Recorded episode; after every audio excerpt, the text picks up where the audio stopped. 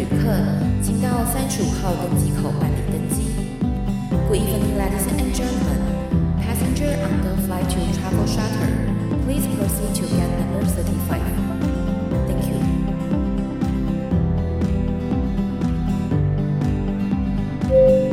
各位贵宾，我们即将起飞，请确实扣好系紧您的安全带。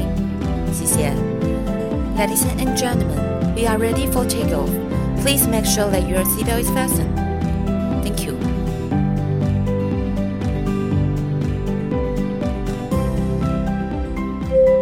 Hello，各位听众朋友，大家好，欢迎来到旅行快门，我是 Firas。我们在上一集呢，邀请到了玛雅人来跟我们分享了很多呢，在玛雅文明那边的一些历史故事，同时呢，也简单的介绍了一下，就是玛雅文明那边的一些旅游故事。而这一集呢，我们非常期待，就是我们要邀请玛雅人来为我们破解玛雅文明的七大传说。而我们在前面有稍微聊到了一些，就是关于呢，二零一二年的世界末日，以及呢，他们的一些献祭的文明。那今天呢，玛雅他会继续为我们来破解这些我们大家非常非常好奇的谜端。我们欢迎我们今天来宾玛雅人。嗨，大家好，我是玛雅人。嗨，玛雅人，我们又要来延续上一集了，很开心又见面了。对，因为我真的觉得哦，玛雅文明真的太迷人了，因为它真的是存在我们很多的想象空间当中，可是我们大部分人对它是不明白的。没错。对，那所以说我们大家对于玛雅其实有非常非常多的谜团。首先第一个当然就是所谓的二零一二年的世界末日嘛，对不对？那这个东西我们在上一集已经有稍微跟大家说明了，其实是因为一些天文历法计算的关系。那我们在上一集也有稍微聊到了，就是说玛雅文明那边的一些献祭文化，献祭文化的部分，我们可不可以再多做一点说明呢？哦，其实说实在的，玛雅人的献祭，大家都会觉得就是挖心脏嘛。对玛雅人来说，挖心脏这件事情当然会做。很久很久以前，我们在一九五零年代，那些考古学家他们遵从 Eric Thompson 的说法，他们认为玛雅人是不献祭的民族。但很明显的，我们看到玛雅人会献祭啊。那从西班牙人记载里面也会献祭啊。那到底是怎样呢？那个 Eric Thompson 就说，玛雅人不是一群会献祭的民族。你们看到那些都是旁边的人教坏我们的，就很像台湾的家长就是。我儿子都最好，就是会都是别人的错，都是朋友带坏的。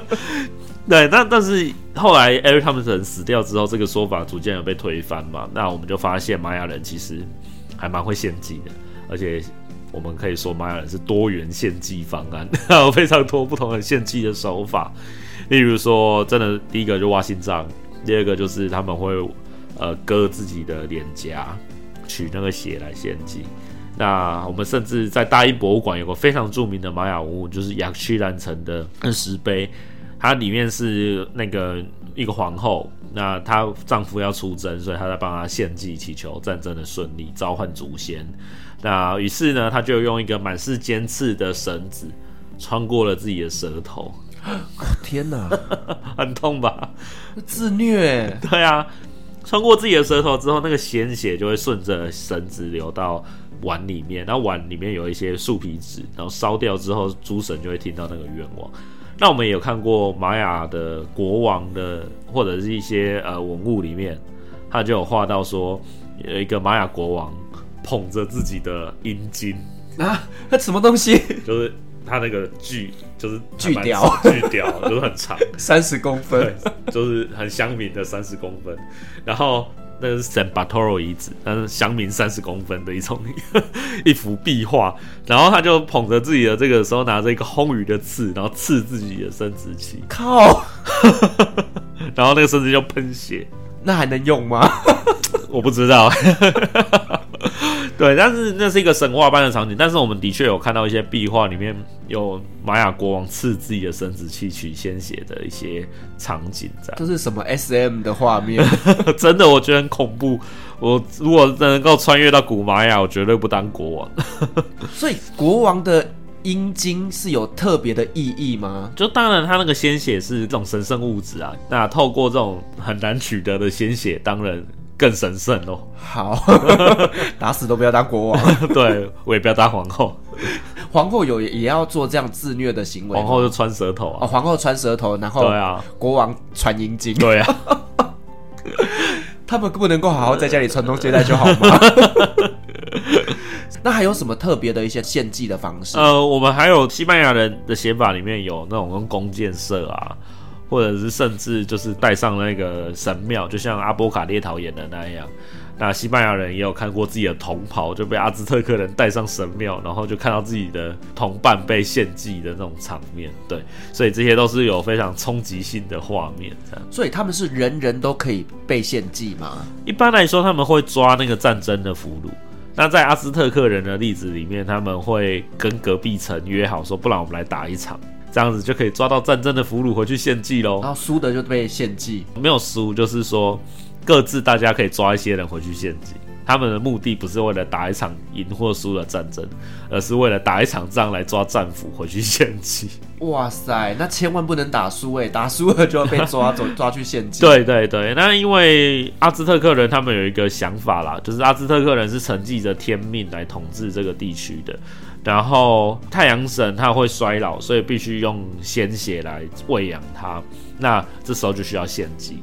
所以他们会需要定期的献祭，跟定期的一定数量的人被献祭，这样子。是，同时这个也可以确保，就是人口不会暴增，应该吧？但是西班牙人来之前人口是很多的。那因为我知道有一些地区哦，他们献祭是抓处女来献祭，是。所以他们在那边献祭有没有说什么样的人他被献祭是更高尚的？有些人会认为是战俘，然后有考古学家研究认为说，有一些贵族在非常紧急的状况之下，可能有也会被献祭。哦，连贵族都会被献祭，所以不是说什么哇嘎喝呀，我就不会被抓去杀。对，因为可能玛雅人认为说献祭的人会上天堂嘛，所以贵族被献祭也是合理的事情。所以他也是心甘情愿，因为他想要上天堂。对，或者是这是一种为城邦牺牲的气魄。就听起来就有一种就是英雄主义，对，我今天是为了我的国家而战，就是那个慷慷慨赴义的感觉。是，另外就是大家都有传闻，就是说玛雅文明他们其实是外星人来着，而且我们也真的在一些历史考古上面发现，就是他们有一些证据，好像是说他们打造过宇宙飞船。那个宇宙飞船真的是很可怜，它完全印证了一句话，就是。作者已死。当你完成作品的时候，诠释权就不在你自己手上了。那个所谓的飞船的图腾呢，是来自一个石棺盖，在墨西哥一个叫帕林克的遗址。这遗址呢，是一呃有一个很非常著名的国王，叫做 k i n i c h a n a p a c o。那翻成中文的话，意思就是太阳花盾牌之王。呃，就是一个学运的国王。对，我刚刚想说，太阳花怎么这么耳熟？太阳花盾牌王。那这个太阳花之盾呢？这个国王呢，他死掉之后被埋在呃铭文神殿下面。那后来在一九五零年代的时候，被考古学家发现，那他的石棺盖上面就有一个非常复杂的石雕刻。那这个石雕就被一些头脑有事的人，然后就把它解读成什么呃太空飞船啊，但实际上它其实是一种世界之树的概念。如果想要知道这个详细的图腾怎么解读的话，我在我的呃 YouTube 的频道上面也有把它做一些详细的解读，然后有很多的图片。那其实简单来说，那个上面的图片根据研究，然后还有不同文物的比较。我们认为他的意思应该是世界之树，然后国王死掉之后，他的灵魂其实顺着世界之树正在前往他的死后的道路，这样子，对，所以并不是什么太空飞船，所以这个等于是后世的人自我解读，对，没错。那甚至连十三月亮历的人，他们也都会拿这个东西出来说什么宇宙来的讯息啊，宇宙来的能量啊。那这个对我们玛研究玛雅人来说就觉得很好笑啊，就是说，我觉得 Quinichanapaco 真的没有想到说他的一个好好的神圣的石棺盖会在一千年后、两千年后的今天被乱解读成这副德性这样子。那到底为什么我们一般大众对于玛雅都会有外星人的一个解读呢？我想就跟上一次讲的一样嘛，就是它是一个被很少数人了解的古文明，那特别尤其是在台湾，甚至外国。那很多人就会把他们对于这种不能解释的东西呢，用很简单的方式投射到反正外星人。其实说实在的，用外星人来解释这些古文明是最不负责任也最不经过头脑的方法，因为你根本就没有认真的去研究它到底是怎样的一个东西。那人类本身就可以做到的事情，大家也不愿意相信，然后就把它很一昧的、很简单的推到外星人身上去。是，我觉得另外也有一个可能，就是说，其实我们在呃玛雅文明那边有发现一些，就是人的骨头啊，是长得跟我们现在人不太一样，好像就是比较尖，对不对？对，我觉得会不会也是因为有这些呃照片，让大家觉得说、呃、他们真的就是外星人、嗯？但是因为那个，你可以去看西班牙人的记载，西班牙人总不会不知道自己遇到是外星人。西班牙人说，古代的这些原住民，然后他们当他们在征服他们的时候，阿兹特克人跟玛雅人，他们有时候都会把头夹扁，就是他们在出生的时候夹额头，让头往上长。那这样子是一个他们审美观里面觉得最帅的做法。对啊，那你不能说这样的人人工加工了就是变成外星人。如果外星人那么好当，只要加工，那大家都可以去当外星人了。所以他是等于是在小朋友还小的时候，就直接把他的头骨把它做加压，让它变形。对，对，这是因为他们的审美观念吗？对，是他们的一种审美观念。他们认为神就是长那个样子。哦，所以他们要让小孩子变得跟神。当然有一些好事的人就会说。哦，所以他们就是古代遇到的那些外星人啊，觉得外星人从天而降，外星人就长那样，所以他们就觉得他们是神啊，然后所以就把小孩加工成那样啊之类的。但是你不觉得这个太多如果了吗？嗯，就是你的假设已经太多了，多到它不是一个合理的逻辑。是，这就很像我们台湾某一部非常有名的乡土剧，然后呢，就是他去住院了，结果他那个头那个包起来，你记得那个照片吗？有，记得。那个真的超级瞎的，那个、那个实在太厉害了。台湾乡土剧馆领先世界。对，但是他可能就是台湾的玛雅人。对，那我个人会觉得说，如果我们用外星人来了解玛雅人，其实对玛雅人最大的侮辱，因为我们完全能够理解玛雅人的能力跟现代人没有什么两样。他们也只完成了现代人可以做到的事情。是，如果我们再回头来想想看，你如果把玛雅人说成外星人，也非常侮辱外星人了。为什么呢？因为我都已经有办法到地球了，我都已经是外星人了，我为什么还用太空说呢？太空梭其实，在我们科幻电影跟对外星的想象来说，它是一种非常落后的器具吧。是啊，外星人是一个非常高科技的一个民族，结果来到台湾竟然会变成是原住民。对啊，既然只能用太空梭，问你好歹也给我们一个一台飞碟吧。是，这个真的对他们是一种侮辱哎。是啊，那我们知道，就是说，其实，在玛雅那边，他们的审美观念也会认为斗鸡眼是一种非常漂亮的象征。没错，它跟跟个头颅一样，他们都是呃属于神的样子，所以对他们来说，这个就是最好最帅的样子。所以金城武在那个年代应该会长得，呃，就是斗鸡眼跟高额头，呃，这个在他们眼中才是真的美，这样子不太行。是，那他们在让小朋友变成斗鸡眼的过程当中，他们会用什么样的方式呢？根据一些西班牙人的记载，大概做法是在头眼睛前面吊着一个小珠子，然后让那个珠子摇摇摇，啊，你可能就会盯着它看，久而久之就会变成斗鸡眼。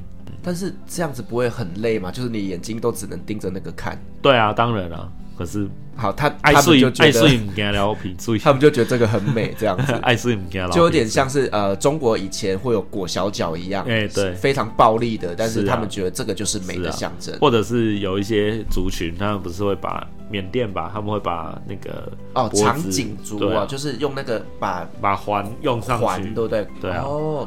是，所以其实这个真的是每一个民族他们对于美的观点不太一样。没错，没错。那我知道，就是说之前我们也看过一个照片，就是他们有水晶骷髅头，嗯，这个东西，这是真的吗？当然是假的啊！水晶骷髅头就是一个诈骗的文物，所以它是后面的人做出来的。对，我们现在已经可以发现，就是它是好像是德国还是法国的工厂做出来的东西，然后。我们一直也都觉得很奇怪，因为我们其实，在中美洲的遗址里面是找不到水晶的，但忽然就横空出世了一堆水晶骷髅头。那我们后来才发现说，哎，大部分其实应该是那时候的商人卖给博物馆，他们宣称他们拿到这个东西，但其实是在欧洲做出来的。对嘛？人的骷髅头怎么会是水晶的颜色？这真的是听起来就知道是。他是说他用水晶做的啊，那水晶刻刻成骷髅头的样子是，但是。这不合理啊！如果你有办法做出水晶骷髅头，你应该可以做出水晶的其他东西啊。对，但我们从来没有发现过。所以其实，在玛雅那边是没有水晶这一个原料的。有，但是我们在文物里面非常非常非常少，少到几乎没有。因为毕竟他们是石器。对，那我们也知道，就是说，呃，在玛雅文明，他们不只是天文历法这个在领先全球，没有说到领先全球啊，就是他们自己的一套系统以外，他们在数学上面也是非常非常的有成就的。有人认为他们数学很厉害，但我认为普通而已啦。嗯，就是他们只有发明零，那零这个概念的确是比较进步的概念。你看罗马人就没有发明零的概念。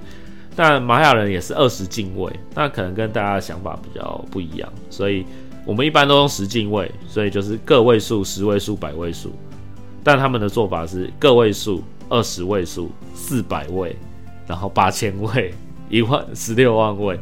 这样子一路累积上去，所以他们的数学也许没有到很聪明的，但是有他们自己的一套系统。对，他们有一套自己的系统。那当然这个有好处，就是当他们要计算天文的数字的时候，他们可以用很少的数目字，然后表达一个很大的数字的概念。那我们也知道，就是说，其实玛雅那边他们的主食是以玉米为主嘛，嗯、甚至我们也有听说，就是玛雅文明就是玉米文明。对，那我们可不可以稍微聊聊，就是玛雅文明他们都吃些什么东西？有很多，其实你现在生活里面吃到的东西都跟中美洲的国民有关了。例如说，呃，你可能吃了玉米，玉米就是中美洲的作物。那还有例如嘉义人的精神象征火鸡肉，火鸡肉也是。对啊，火鸡肉是中美洲驯化的一个作物嘛。那另外一个就是例如情人节救星热可可。巧克力，那个可可豆也是中美洲驯化的。是，那还有四川人的精神象征麻辣锅，麻辣锅辣椒，哦、没有没有我们玛雅人，你们也不用吃麻辣锅。是，还有南瓜啊，甚至台湾人的精神象征韩吉。哦，我以为你要讲卤肉饭，不是不是，韩吉韩吉。那韩吉也是啊，番薯也是中美洲的作物啊。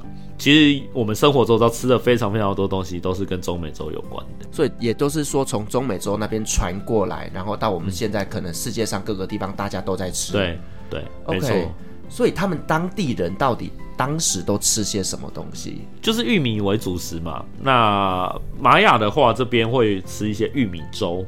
那玉米粥的话，他们就是会把玉米磨成粉，再用热水冲泡，那就喝起来有点像燕麦冲泡包 那种感觉。那另外一种就是，呃，他们是玉米粽子，所以我常常说不需要真南部粽北部粽啊，唯一支持玛雅粽。那那个玛雅粽的话，就是用玉米，它做的有点像是粿啊一种感觉，就是台湾那种人里吃的粿啊一种诶，然后。用玉米叶包起来，然后拿去蒸，对，那就吃起来有点像状元糕，就是酥酥粉粉的概念，对，就是粉粉的，OK，然后也没有酥酥的，就是粉粉的贵那种感觉，好吃吗？看看怎么，我看你的表情我就知道了，没有啦，我觉得还不错，还不错，我觉得当地的比较好吃，台湾很难买到，然后又不容易买到好吃的，是，那我觉得中美洲的都蛮好吃的。我可以，我在中美洲，我是我我是蛮蛮常吃的，呵呵呵对，而且很大，哇，吃很饱。台湾都小小条，你能想象吗？在中美洲一份的量大概就是一个碗粿更多，就是一个哎呀很长条的一个粿，嗯，然后回到台湾变肠粉，啊，怎么扁扁小小的一片，差那么多？是加倍吧？你去中美洲，反正吃不完。对，让你吃到饱，吃的很过瘾，这样子。那呃，我想问一下，就是刚刚我们前面稍微聊到的，都是一些在玛雅那边，呃，我们可能对他的一些误解，然后我们觉得那是一些谜团。但是对于玛雅文明来讲，有没有真正无法解释的谜团呢？当然还是有啊。我们对于玛雅文明有很多的事情，例如说他们的制度、社会的文化。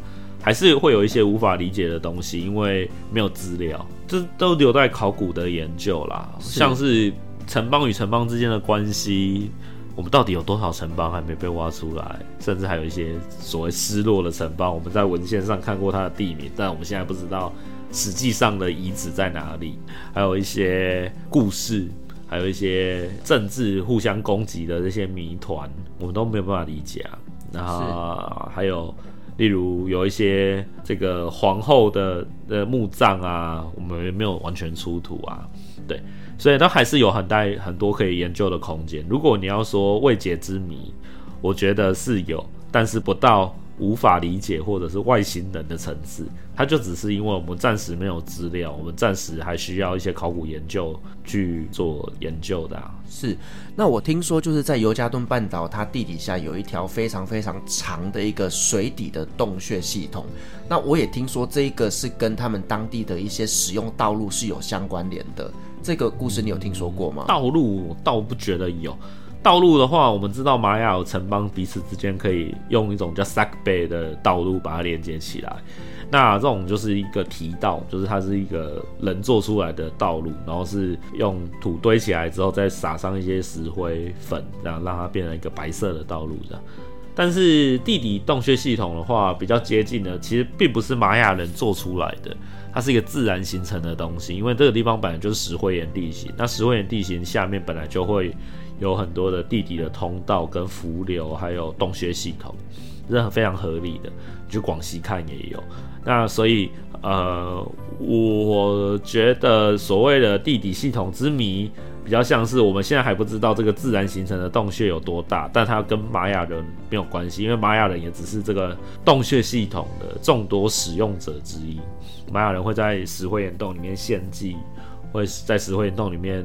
住一些日子，然后甚至放一些文物，但是玛雅人并没有办法真的挖出这种巨大的石灰岩的这个系统来。是，所以其实它也是天然形成的。对，它也是天然形成。哇，我们前面讲了这么多，就是关于玛雅的误解以及目前的一些未解之谜。那如果说我们的听众朋友他在台湾啊，就是非常非常想要体验一下玛雅当地的一些文化、一些生活，那我们在台湾有什么样的方式可以来寻找得到呢？哎、欸，这个哦，其实也蛮有趣的。这我最近在研究的一个话题，就是说在台湾可以看到哪些跟玛雅文化有关的东西，或台湾的历史上。那如果你要真的直接看玛雅文化，呃，台北的话有一个地方很有趣，就是叫世界宗教博物馆。嗯，世界宗教博物馆里面有一个展厅，那它有很多不同的宗教的展厅在永和。那其中有一个展厅就是玛雅文化的展厅，它其实是把阿兹特克、玛雅都把它放在同一个地方。那里面就有一些玛雅文物的复制品可以看，还有玛雅的小小的石头的祭台。然后也有一个可可夜总会的一个亡灵节的祭台，然后有一些玛雅的陶器的复制品摆在那个地方。那我觉得那个算是在台北地区，如果你要看到最多的玛雅文物的复制品，大概就那边。不要期待台湾有玛雅文物的真品嘛。对。Uh huh. 那另外一个就是国史馆。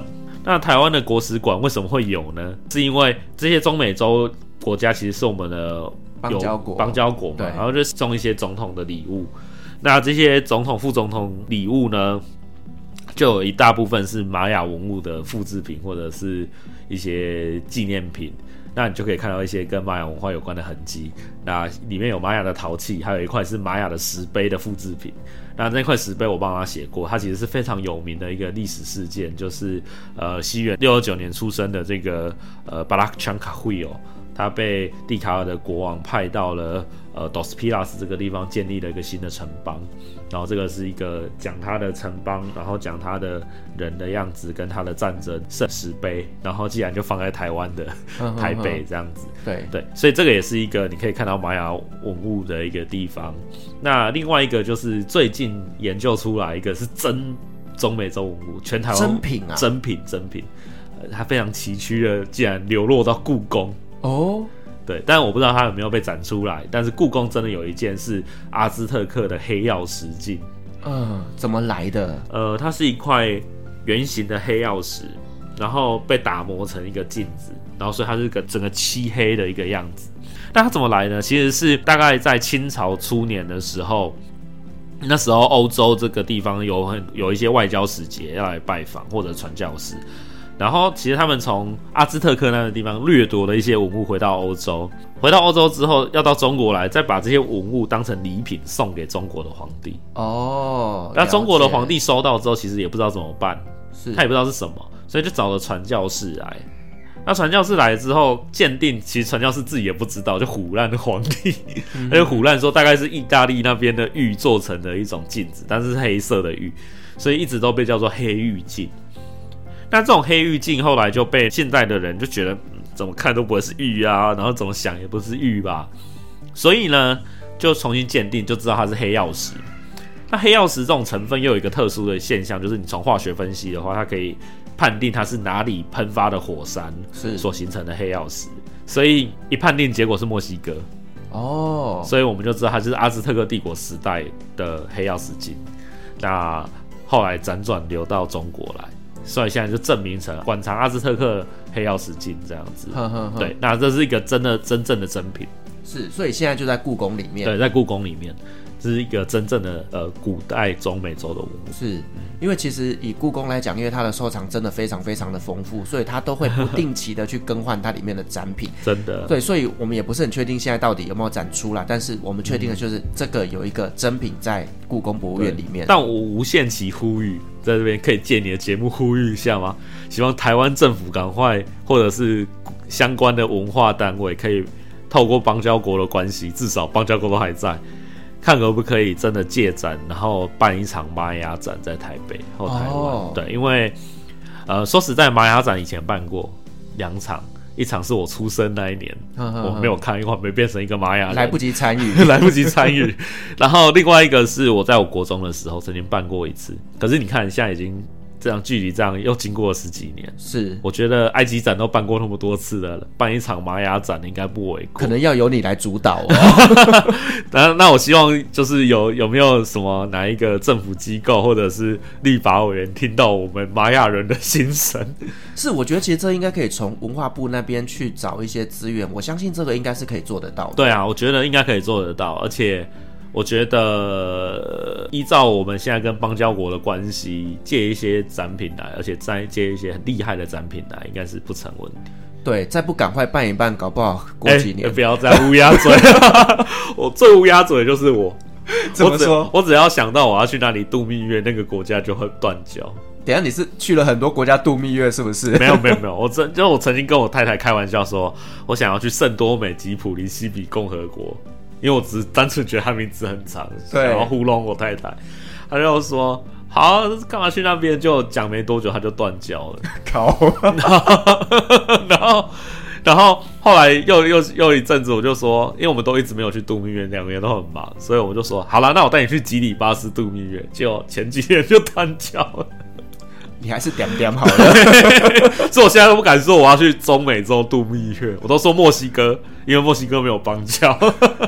哎、欸，你这个其实就很像我以前在中东国家旅行的时候，人家都号称我柯南，就是我走到哪里哪里都会出事。这个我不知道有没有在节目上面讲过，就是我在二零一零年的时候去叙利亚，嗯、然后呢，二零一一年开始内战，走了之后开始打，然后后来呢，我再去沙乌地工作，结果呢，沙乌地又遇到茉莉花革命，后来我又去土耳其，然后土耳其又遇到了就是政变。哇，你这个是会移动的柯南，真、欸、真柯南。但是至少这几年我在台湾，台湾也没有发生什么事情、啊。有啊，就是疫情。没有没有没有没有，疫情是。对岸的，真的，我跟你讲这个，所以我我现在就要那个呼吁外交部赶快给我办那个玛雅的展，不然我就要去瓜地马拉度蜜月。哎、这个是个蛮可怕的威胁，不能再断了。对啊，外交部有听到吗？请麻烦协办一下好吗？不然我要去瓜地马拉、还有洪都拉斯跟贝里斯度蜜月哦。好，一次闭嘴，一次 度三国。就不要一次断三国，呸呸呸呸呸呸呸呸呸！是，但我觉得，呃，我们也可以来做一些比较小型的一些研讨会啦。例如说，我们可能呢，透过一些相关在中美洲的这些人脉资源，我们可以做一些小型的座谈会。那我们可能旅行快门也可以作为协办单位，然后来做一些行销、做一些宣传的部分。是，我觉得我们大家可以一起来讨论怎么样在这段期间做这样子的一个文化推广，让更多人可以认识玛雅文化。因为我觉得现在是目前的话。很多玛雅的研讨会都改成线上，是，所以其实蛮有趣的。一个很吊诡的现象是，你现在不能去中美洲，但身为一个在台湾的人，我反而接收到更多过去无法接收到的玛雅文化的新资讯跟新发现。哦，因为这些研讨会都变线上啦，我就不用去美国啦。我在台湾报名，然后在线上就听，顶多就熬夜。是，我就熬夜，我也不用花机票钱，不用花住宿钱，我就可以参加到。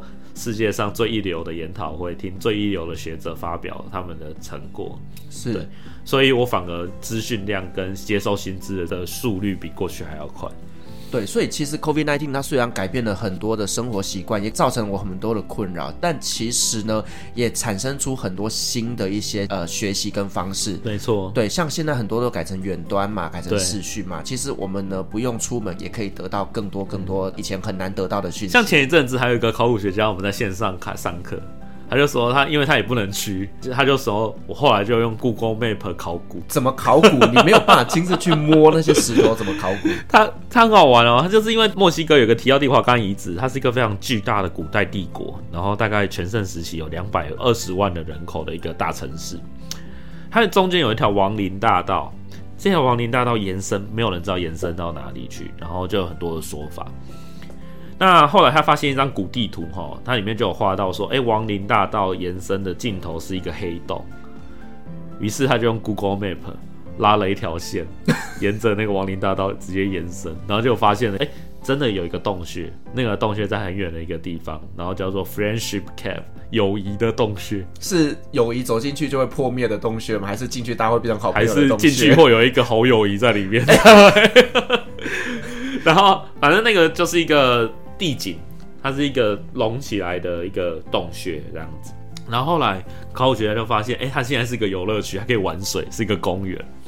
后来他就点了其中一个人进去那个洞穴里面拍的影片，然后就发现，哎，那洞穴的上面，哎，的确有些雕刻，哎，只是那些人都看不出来。然后考古学家一看，哎，真的有雕刻。哎，后来就发现，哦，原来它的终点其实就是那个 Friendship Camp。哦，这就搞定了一个谜团。所以其实你看，Google Map 其实也是蛮实用的。对，而且就是传说中的键盘考古学 也是有用的。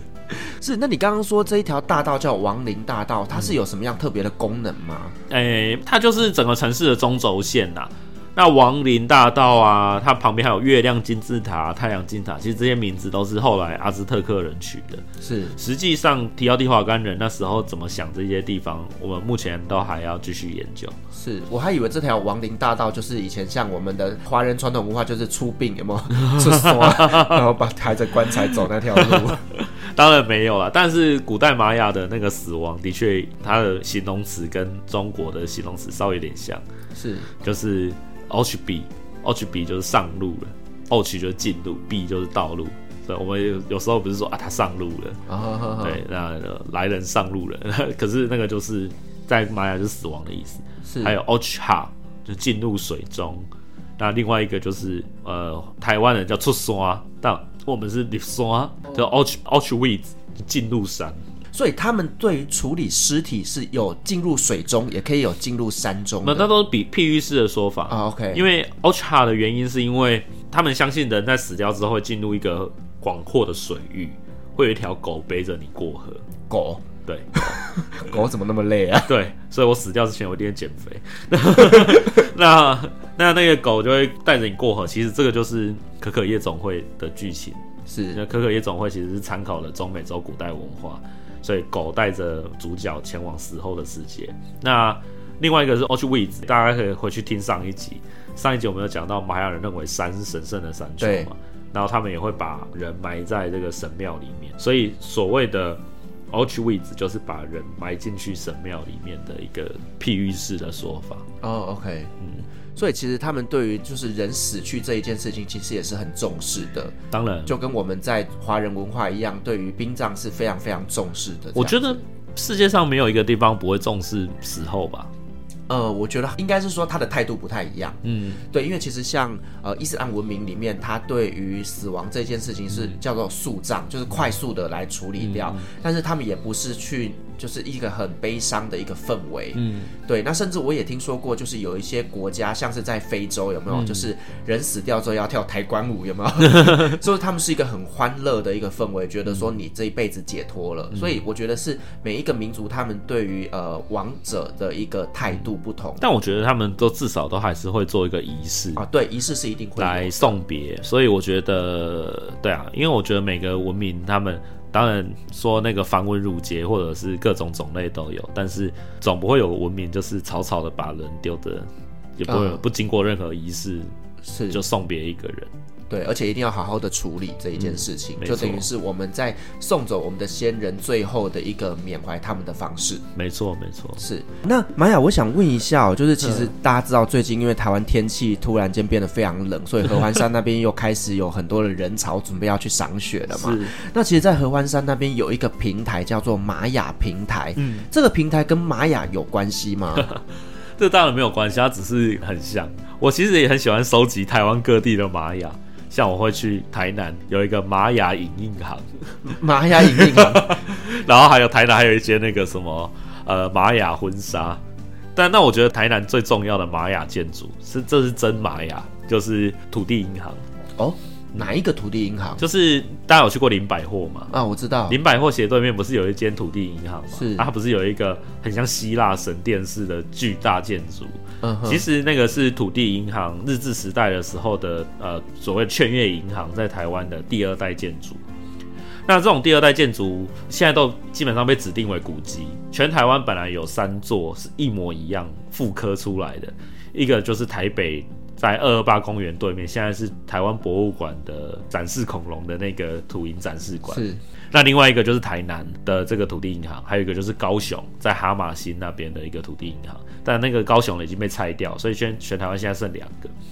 那现代的建筑史的学家会把这种建筑叫做异国风格式建筑，然后他们特别说这两栋是属于玛雅风格的异国式风格建筑。那这个东西可能就需要一点考证，有些人就会想说，是真的吗？我自己也很怀疑是不是真的。结果后来我真的发现一件事情，就是说它可能是真的哦。他应该是这样子说，就是大概在一九二零年代的时候，有一个美国非常有名的建筑学家、设计师，叫做呃 Roy Wright。那 Wright 呢，他最有名的作品在美国就是流水山庄。他后来去了墨西哥一趟，然后受到当地玛雅遗址的影响，所以回到美国推广了一种建筑风格，叫做玛雅复兴式建筑。但是 Roy Wright 很快的，他也被从美国聘到当时候的日本。啊，一九二零年代日本就殖民统治台湾，日本帝国的时代。他们为了要就是接待外宾，所以要盖帝国饭店。那于是他们就在东京的车站前面盖了一间帝国饭店，然后邀请 Roy Wright 来设计。他就把这间帝国饭店设计成玛雅复兴式建筑。哦，对。可是呢，当饭店要开幕的时候，当天晚上要开幕，中午关东大地震。啊，靠北。所以东京全倒嘛。对。可是新盖好的那间饭店没倒，因为他用的是当时候最新的一些建筑的力学架构。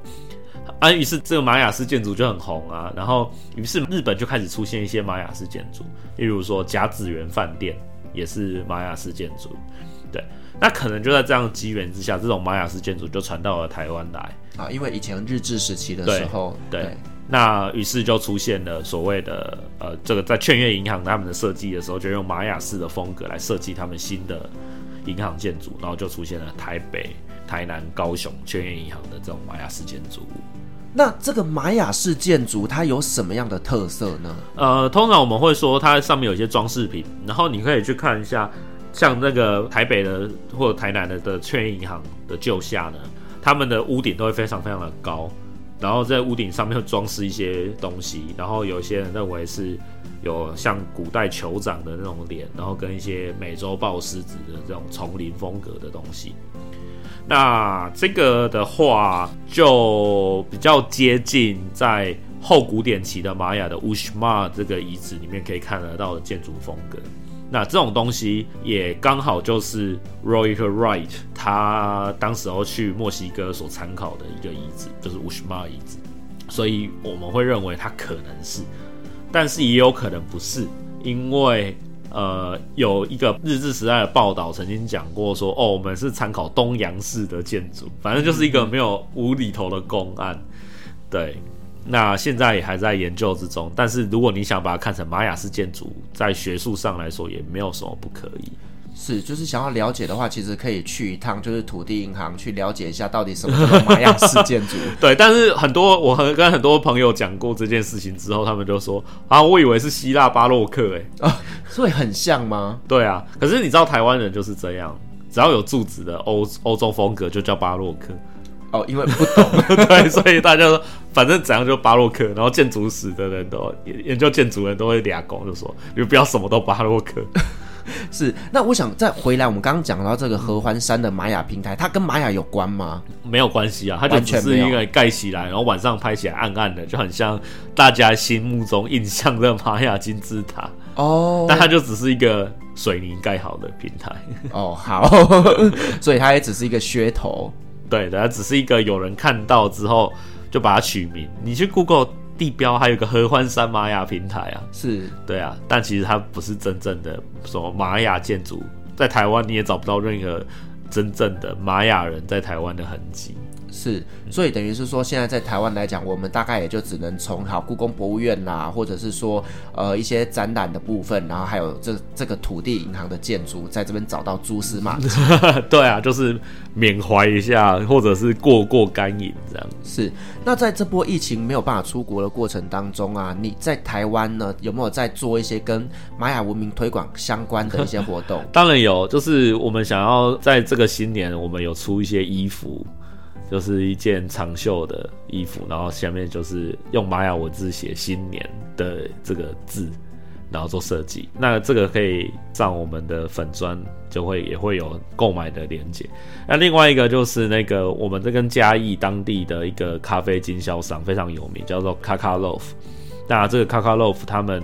有跟瓜地马拉、跟萨尔瓦多，还有这个洪都拉斯这边的玛雅的咖啡农，然后做合作，然后我们有生产一个咖啡豆，那我是在进行命名的工作，所以我们配了一支配方，叫做黑曜石净配方，就是故宫那个黑曜石，对，对，所以我们利用那个黑曜石净配方这样子，然后就是大家也可以在 KK Love 的网站上面购买这样子。是，那除了这些产品的推广以外，那文化部分呢？文化部分的话，我们现在就还是一样拍影片啊，然后写文章，然后期待就是赶快可以疫情结束。我们现在已经有超多人就是快要忍不住，很想要去中美洲玩的。是，对我自己也超想要去的。很多美国的大学教授其实他们对于疫情就有一种采取共存的状况，他们就说：“哎、欸，我们现在又要开团了哦。”我们要去你很想要去的 Dos Pilas 哦，你要不要来啊？我很想要去，但是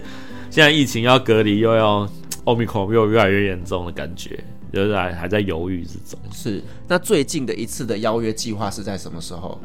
哦，其实迫在眉梢啊，真的、哦，他们三月就要去了。哦、嗯、，OK，所以最近也要做一点决定。就是决定三月的时候你人在哪边这样子。对啊，到底要不要接受隔离十四天？是，那我们也希望就疫情能真的赶快结束，不然不只是说旅游啦，包括像是这样的文化考古等等的都受到很大的影响。没错，没错。对，那我们也期待就是以后有机会我们可以跟着玛雅的团 一起去中美洲那边认识更多的玛雅文明。好啊，欢迎啊！你要第一个报名吗？啊，我 OK 啊。好，那玛雅的相关的一些粉丝专业，还有他的 YouTube 频道等等的一些资讯，我都会把它放在资讯栏。那希望说呢，今天这期节目对于大家认识玛雅文明，能够有做到更多的一些知识分享。好，那再次感谢玛雅今天播控来跟我们分享了，就是呢玛雅的七大传说，以及呢跟我们分享了一些在台湾可以看得到玛雅文明的一些蛛丝马迹。同时，我们也稍微聊一下，就是呢在疫情期间他在台湾做的一些什么样的玛雅文明推广活动，那希望这期节目大家会喜欢。那如果您喜欢我们的节目的话呢，别忘记给我们五星好评加分享哦。另外呢，我们在 FB 设有旅行快门候机室的社团，针对今天的节目，你有任何想要跟我们分享的，都可以在上面做留言，所有的留言都是我亲自回复哦。旅行快门，我们下集再见，拜拜，拜拜。各位贵宾，我们的班机已经抵达，感谢您今天的搭乘。旅行快门每周三、周五。在空中相会。祝您有个美好的夜晚。晚安。